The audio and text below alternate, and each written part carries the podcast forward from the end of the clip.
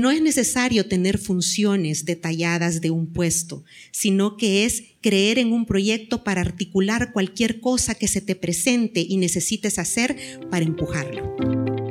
Bienvenidos al podcast de Red Sofa Networking Events. Aumenta tu productividad en el día a día de tu vida de negocios.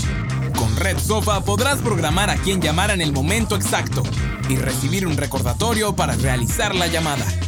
También podrás agendar visitas importantes y acceder a múltiples aplicaciones para llegar siempre a tiempo a tu destino. Además, la agenda de productividad te permite hacer más con menos, planificando todas tus actividades diarias desde un solo lugar. Red Sofa, la app para personas de negocios como tú. Este episodio fue grabado en vivo durante el evento Business Woman, un evento dirigido a mujeres con ADN ejecutivo presentamos a Blanca Molina con su charla Fuera Máscaras. Esta es una charla enfocada a la adaptabilidad, retos, batallas entre la razón y las emociones y la integración de cada faceta como mujer. La verdad que fuera máscaras lo vamos a dejar para después. Me voy a quedar con tres puntos importantes que comentarles antes de arrancar esta charla. Número uno, decía mi abuela, una persona muy sabia, eh, no partas con la primera y no camines por veredas. Imagínense lo profundo que era ese, e, ese statement, ¿verdad? Eh, y no partas con la primera era no te dejes guiar por el impulso y no camines por veredas. Si ya tienes un camino o un plan trazado, apégate a él. Y ahora voy a romper eso, ¿verdad? Lo primero es que voy a partir con la primera riéndonos de un poco de las mujeres, ¿verdad? Y esto no estaba planificado de esta forma y por eso es que ahora me da risa.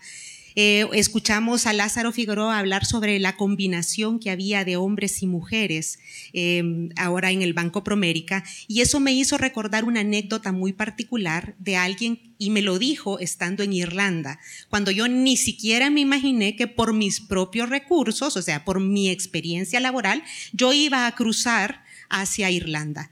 Y conocí a una mujer que dirigía una empresa y yo, que me la llevaba en ese momento de conocer de todo sobre ventas por la escuela de Xerox, ya vamos a, ya vamos a mencionar por qué, eh, me hizo una pregunta, ¿cuál crees tú que es la combinación correcta entre hombres y mujeres a la hora de tener una fuerza comercial? Y yo, bueno, pero sí, estoy en el primer mundo, es 50 y 50 aunque en El Salvador yo he visto más mujeres vendedoras, pero bueno, me voy a aventar el 50-50 y me dijo, pues fíjate que no, es 60% mujeres, 40% hombres. Y yo, ok. Me dijo, ¿y no me vas a preguntar por qué? La verdad que no le quería ni preguntar por qué, porque en ese momento yo medio había comenzado a masticar inglés y como que mm, me sentí un poco incómoda, ¿verdad? Y me dijo 60 60%, 40% perdón, de hombres tienen que ser en las fuerzas eh, comerciales y 60% mujeres. 60% de mujeres para hacer que el 40% de los hombres trabajen. Y yo, me hace sentido.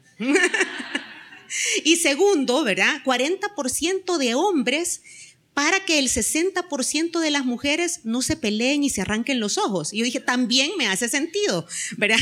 Entonces, eso es lo primero. Eh, lo segundo ya se los dije, ahora viene lo tercero. Carmen Aida eh, muy valientemente dijo su edad. Yo dije, qué cómodo que me pare yo a decir mi edad, ¿verdad? Pero bueno, ya les voy a decir que estadísticamente en espíritu soy mucho más joven, ¿verdad? Y ya van a ver por qué. Vieron una estadística cuando hablaba sobre la autoconfianza y vieron cómo las personas que están arriba de 50, su autoconfianza está más arriba y ya nos podemos ponderar o nos damos un mejor lugar. Bueno, estoy arriba de los 50, no quiero decir que soy auto, tengo una gran autoconfianza, creo que tengo un gran autoconocimiento que me hace conducirme de una mejor forma y tener un criterio totalmente distinto. Entonces, devolviéndole la cortesía, ¿verdad? Que no se la agradezco en este momento, la que está aquí parada tiene 53 años y un espíritu más joven porque no es tan autoconfiable como se veía en la gráfica. Y ahora sí, pasamos afuera máscaras. Eh, Quise llamar esto fuera máscaras porque hay muchos temas que normalmente nosotras como profesionales no tocamos. Cuando se nos invita a estas audiencias a hablar sobre mujeres, siempre comenzamos a hablar sobre cuál es el reto que nosotras como mujeres tenemos, ¿verdad? Eh, y cuáles son los pasos asertivos para para crecer o para desarrollar una carrera profesional que compite con la de muchos hombres. Y la verdad que esa no ha sido mi experiencia y por eso vamos a pasar a la siguiente, a la siguiente lámina. No van a encontrar nada escrito, se van a tener que soplar con buen salvadoreño todo lo que yo digo. Eh, vamos a hablar primero de mi ser, ¿verdad? ¿Qué es lo que tiene Blanca Molina dentro? Blanca Molina es una persona que se ha desarrollado en muchos ámbitos. Como bien me presentó eh, Ceci, yo soy madre, soy profesional, soy esposa también, eh, y en eso ya, digamos que pasé segunda y pasé tercera, ya le voy a contar. Eh, eh, también, también he tenido oportunidad de vender, he tenido oportunidad de relacionarme, he tenido oportunidad de estudiar eh, mayor también. Ya recientemente estuve en un diplomado de finanzas para no ejecutivos el año pasado y yo, bueno, ni les quiero contar el promedio de edad que ahí había, ¿verdad? Y cómo yo lo levanté, ¿verdad? Porque yo estaba... Entonces, en el rol de mujeres, ¿qué es lo que nos sucede? Nosotros nos damos permisos, ¿verdad?, para tener una personalidad específica para cada rol. Es decir, si alguien le pregunta a mis hijos cómo es su mamá, le van a decir una personalidad clara. Le encanta decirnos qué hacer. Cree que no hemos crecido, nos termina escogiendo la ropa, siempre nos acude la solapa, siempre me recuerda, ¿verdad?, de que tengo que tener buenos modales y siempre les digo, ya saludó. E, esa es la personalidad que yo me permito tener como madre. La personalidad que yo tengo como profesional es algo totalmente distinto, o bueno, lo era hasta hace poco, Ya van a ver el reto en el que estoy en este momento metida. En esa personalidad, pues me enseñaron a ser muy corporativa, muy correcta a la hora de decir las cosas, muy aplomada porque es parte de mi personalidad y después les cuento todas las metidas de pata que he dado precisamente por ese impulso tradicional que siempre he tenido. Y esa es otra Blanca Molina. Y esta otra que es un estudiante que, por cierto, cuando yo estudié en el colegio, estudié en el liceo francés, era, pero de verdad, la peor de mi clase, pero la peor. Entonces yo creí, yo crecí creyéndome que de verdad no era buena estudiante. ¿verdad? Y no era buena y ahí aprendí francés y ahora si me preguntan para qué lo utilizo, les puedo decir con toda propiedad para pronunciar muy bien los nombres de los perfumes, los nombres de los vinos y saben qué es lo terrible, que cuando los pronuncio bien la gente cree que los pronuncio mal, o sea, no me sirve de nada. Entonces, todas esas facetas tienen una personalidad propia y nosotros como mujeres, no sé si es cultural, no me voy a meter a antropología, ni sociología, ni nada que se le parezca, como que nos aprendemos a tener roles, aprendemos a actuar, aprendemos a conducirnos en diferentes ambientes sin reconocer que somos solo un ser. Y recientemente hice un ejercicio, me lo dejó una terapeuta, por cierto, y me dijo, por favor, Blanca, quiero que construyas quién eres tú. Y ahí metí todo ese montón de pedacitos que les acabo de describir puse a la mujer, puse a la esposa, puse a la madre, puse a la profesional, puse mis éxitos profesionales ahí, puse mis fracasos ahí y descubrí que Blanca Molina solo es una. Y eso me llega a la siguiente lámina. Descubrí que tenía una maleta. Bueno, eso hay un par de personas aquí que saben que me lo he robado de un retiro espiritual al que fui, pero que aplica también para la parte, para la parte profesional. Eh, descubrí que tengo una maleta y esa en esa maleta están todas esas facetas que yo les acabo de, de comentar. En esa maleta está mi ser. Y esa maleta, a lo largo de mi carrera y de mi desarrollo, la he ido llenando, por supuesto, del talento nato que ya tenía y cómo lo he decidido desarrollar, por, su, por supuesto, de conocimientos, ¿verdad? Porque ahí podrá estar el francés, de repente, pero también ahí hay otra serie de experiencias, como por ejemplo cuando me tocó aperturar Guatemala y me mandan a mí sola, ¿verdad? Y enloquecí en 15 días. Y, cuando les digo enloquecí de presión que tenía por ese resultado, enloquecí realmente, ¿verdad? Ese día yo creo que todos me dejaron de hablar y ahora lo tengo como una lección aprendida, pero también está en esa maleta. Entonces, mi ser está compuesto, por supuesto, de conocimientos, por supuesto de experiencia, en 53 años que no la tenga ya sería pecado. Y lo tercero es que hay un talento nato en mí, hay otros talentos que he ido aprendiendo a desarrollar. Y esa maleta la vamos a reabrir más tarde cuando veamos el reto en el que estaba enfrentada, al que estoy enfrentando. Si hablamos de mi ser, ahora les tengo que hablar de la batalla de mi ser. No quiero ser ni feminista ni machista, pero todas las mujeres tenemos una batalla interna muy particular y la batalla no tiene nada que ver con la edad, tiene que ver solamente en cómo manejamos nosotros las emociones y la razón. Y eso nos juega a favor y nos juega en contra. Porque a veces las mismas emociones y esa sensibilidad que nosotras naturalmente tenemos nos hace percibir algo que a muchas otras personas les pasa desapercibido. Pero también puede activar a una, hay una persona aquí que así lo cuenta, una loca de la casa que nos cuenta cada cuento, pero de terror o de positivismo, de inspiración. Entonces, la batalla de mi ser es la siguiente. Yo ya a estas alturas puedo reconocer cuando tengo un detonante de emoción que ya me hace perder la razón.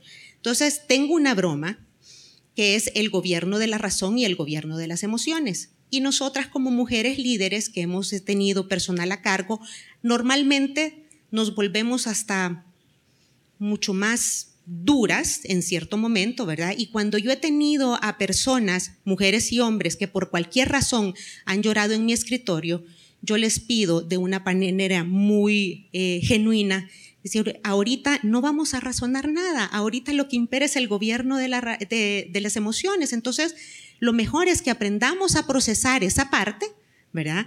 Eh, y al aprenderla a procesar, ya permitamos que el balance razón-emociones, porque balance no es anulación de emociones, vuelva y en ese momento vamos a poder dialogar mejor.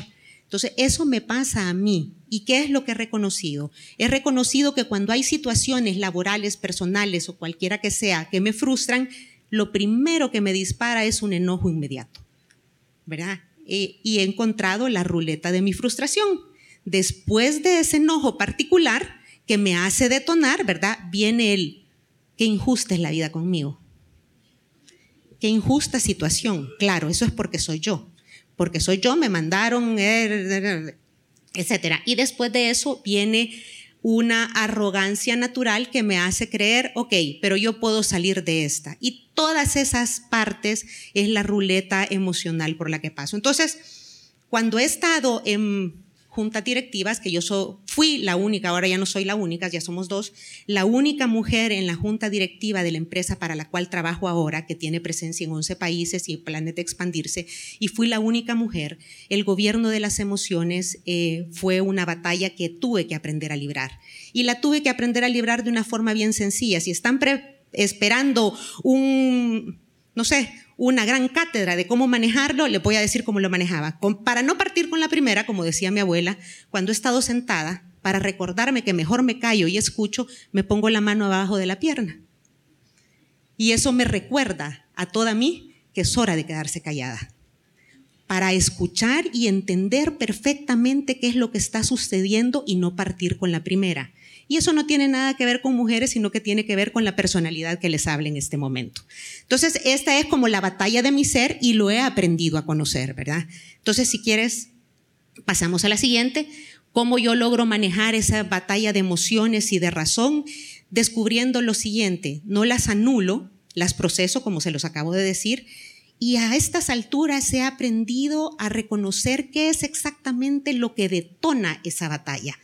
Y lo que detona esa batalla siempre no tiene nada que ver con las circunstancias de entorno, tiene que ver conmigo misma y qué tan cómodo se está sintiendo mi ego en su momento. ¿Le suena familiar? Sí, ¿verdad? Ah, pues entonces eh, el elegir no contarme cuentos dentro de la cabeza, eh, digamos que la elección sé que la tengo que tomar, no sé si en determinado momento la quiero tomar, porque de verdad que esa batalla es particular, pero he aprendido que lo necesario es procesarlo. Y bueno, ahora viene el punto de que, para que, porque no es charla de psicología ni nada que se le parezca, porque de eso no soy, sino que hablar un poco de mi trayectoria para enfrentarlos al, al nuevo reto. Yo soy una mujer que comenzó su carrera profesional a los 32 años. Me contrataron como trainee de ventas en una empresa que en este momento era la multinacional Xerox. Y que me dio mi escuela de ventas. Yo no era una persona que se sentía muy cómoda a la hora de hablar con otra persona, pero como ese era el único trabajo que había podido conseguir, pues ni modo, ¿verdad? Eh, ahí llegué como trainee de ventas. A los seis meses me dieron un territorio, pero porque esa, esa, empresa me desarrolló y tiene una tremenda escuela. Y comencé a aprender muchísimo en torno a las ventas y ahí conocí a la que sería mi jefe por mucho tiempo, ¿verdad? Em, que es Carla de Vanegas. Y ella se separa de Xerox para emprender tecoloco.com y me invita a ser parte de tecoloco.com. Y cualquiera diría, bueno, ella aceptó este reto de irse a Tecoloco porque tuvo una visión de emprendedurismo increíble y que la verdad que ella sabía ella que lo iban a terminar vendiendo. No. Me fui a tecoloco.com porque estaba embarazada y el papá de mi hijo era un compañero de trabajo y la política de Xerox decía, no pueden estar bajo el mismo techo. Esa es la verdad. Pero miren, como Dios nos lleva por caminos inverosímiles, de verdad, si yo aprendí de ventas en Xerox, lo que yo aprendí en ese startup me está sirviendo increíblemente ahora. Ese startup me enseñó que no es necesario tener funciones detalladas de un puesto, sino que es creer en un proyecto para articular cualquier cosa que se te presente y necesites hacer para empujarlo. Entonces yo fui contratada como gerente comercial para gerenciarme yo misma porque no tenía nadie a cargo.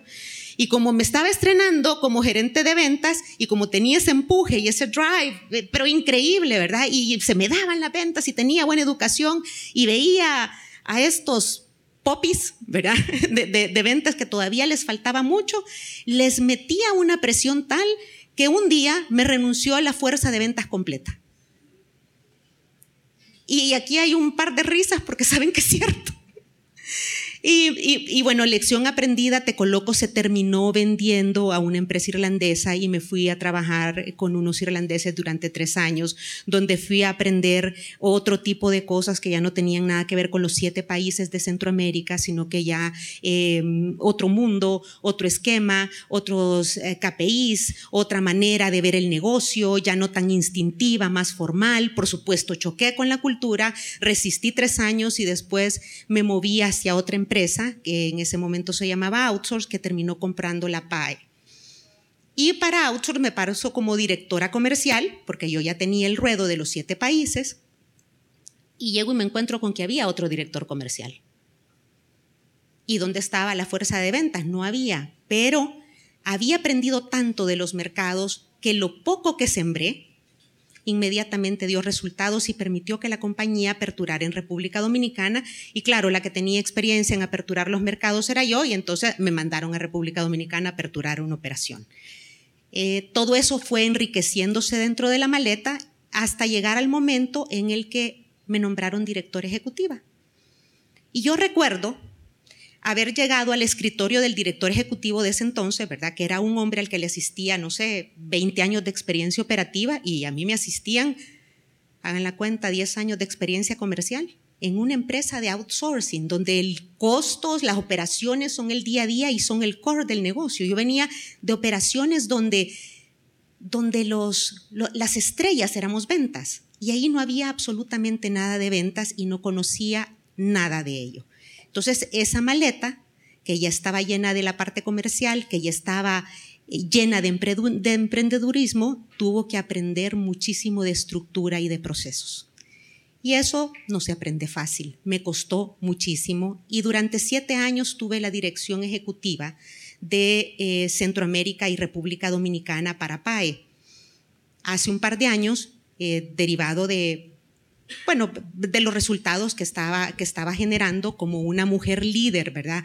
Que conocía los mercados y que era capaz de construir un equipo y de, y de mm, sacarles como un potencial. Y eso es lo que yo creía que tenía. Entonces me invitan a ser parte de la junta directiva compuesta por el dueño, por el hermano del dueño, por el hombre de confianza del dueño, ¿verdad? Y por el nuevo integrante que era el, un CEO que ya tiene 30 mm, años de experiencia en este giro y me invitan a yo ser parte, invitada al consejo como eh, la vicepresidenta de ventas.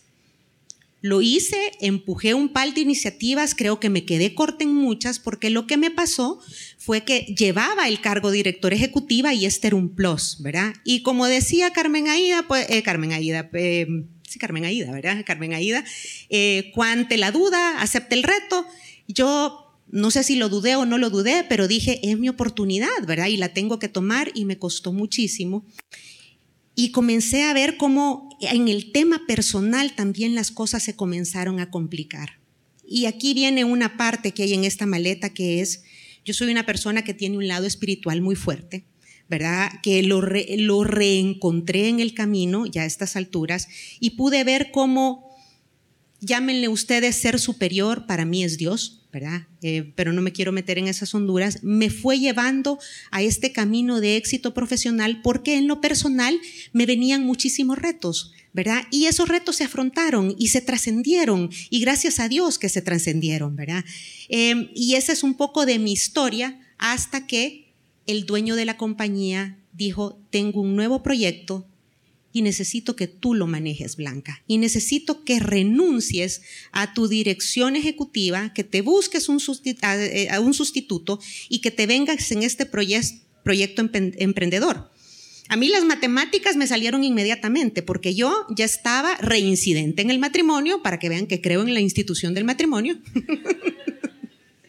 Entonces estaba reincidente en el matrimonio y las matemáticas me salieron fáciles. El corporativo se había mudado a Miami. Yo me casé con una persona americana que se fue a trabajar a Miami. Tengo una hija viviendo en Miami y tengo un hijo que ya se va a graduar. Eh, by the way, por eso es que amo a las mascotas, porque mis hijos ya están grandes. Entonces, ¿qué nos queda? Cuidar perritos, pasearlos y etcétera. Ya se nos, ya nos acabó ese rush. Entonces llega esa oportunidad y esto fue un balde de agua porque en el momento dije sí y después todavía a la fecha amanezco de repente, no sé si tomé la mejor decisión, ¿verdad? Porque en esta maleta que yo les cuento que es mi ser, siempre han habido tres cosas de las que yo me he preciado y que he aprendido en el camino. Número uno, de mis conocimientos el área de ventas me gusta, la aprendí, el área de costeos operativos lo terminé aprendiendo, en los mercados variados los terminé aprendiendo también, ¿verdad? Y entonces ahí había muchísimo conocimiento, entonces eso te forma un criterio a la hora de toma de decisiones porque lo acompaña experiencia y la experiencia solo se adquiere eh, metiendo la pata. Lo otro es que había otro componente que había aprendido en el camino, es lo que yo creía y es a formar equipos. La verdad de las cosas es que como tenía un tema personal muy fuerte, me tocó en determinado momento comenzar a apoyarme en el equipo y a la hora de soltar a los miembros de ese equipo, les voy a contar cómo se retribuyó. El hecho de inspirar confianza en ellos, en lo que estaban haciendo, se retribuyó en resultados no esperados y mi región comenzó a ser la mejor región de todas las regiones que PAE tiene. Entonces no es un logro mío, en realidad es bastante circunstancial, pero eh, fue increíble, ¿verdad? Cómo estas personas creyeron en sí, comenzaron a adecuarse y comenzaron a apoyarme. Entonces en los momentos que esta crisis personal llega, que yo tuve ausencias emocionales, o mentales dentro de la organización, porque mi presencia estaba ahí, pero mi mente estaba en otra cosa, tuve un equipo que me apoyó, ¿verdad? Y me llevó hasta eso. Entonces tenía esas grandes fortalezas, ser una buena inspiradora y crear un buen equipo, un gran conocimiento y una gran experiencia. Pero viene esta otra oportunidad y este es el nuevo reto. El nuevo reto más parece un túnel oscuro con una luz allá al final que de repente se nubla, ya no se ve tan clara y después se vuelve a ver clara. Entonces este proyecto digital fue de la mano de unos asesores increíbles, de amigos del dueño, eh, que están en Silicon Valley. Eh, ahora este nuevo reto implica lo siguiente, implica que el equipo que yo supuestamente ahora podía formar y que era parte de mi fortaleza, pues resulta que eh, dos están en Silicon Valley, eh, dos están en Boston y otros dos están en Barcelona. Y yo estoy en El Salvador y Miami. O sea que construir equipo a fuerza de inspiración para poder delegar y leer cuáles son las fortalezas de eso, eso no es cierto. Lo otro es que nuevamente son puros hombres y yo como mujer. Y lo otro es que no solamente son puros hombres, sino que la mayor de ese pinche grupo soy yo. Entonces eso le pone como, como ingredientes especiales, ¿verdad? Que lo único que hacen no es que me excite o me emocione ese reto, lo único que me hace es que le tema a ese reto. Porque, ahora volvamos a la maleta, ¿verdad?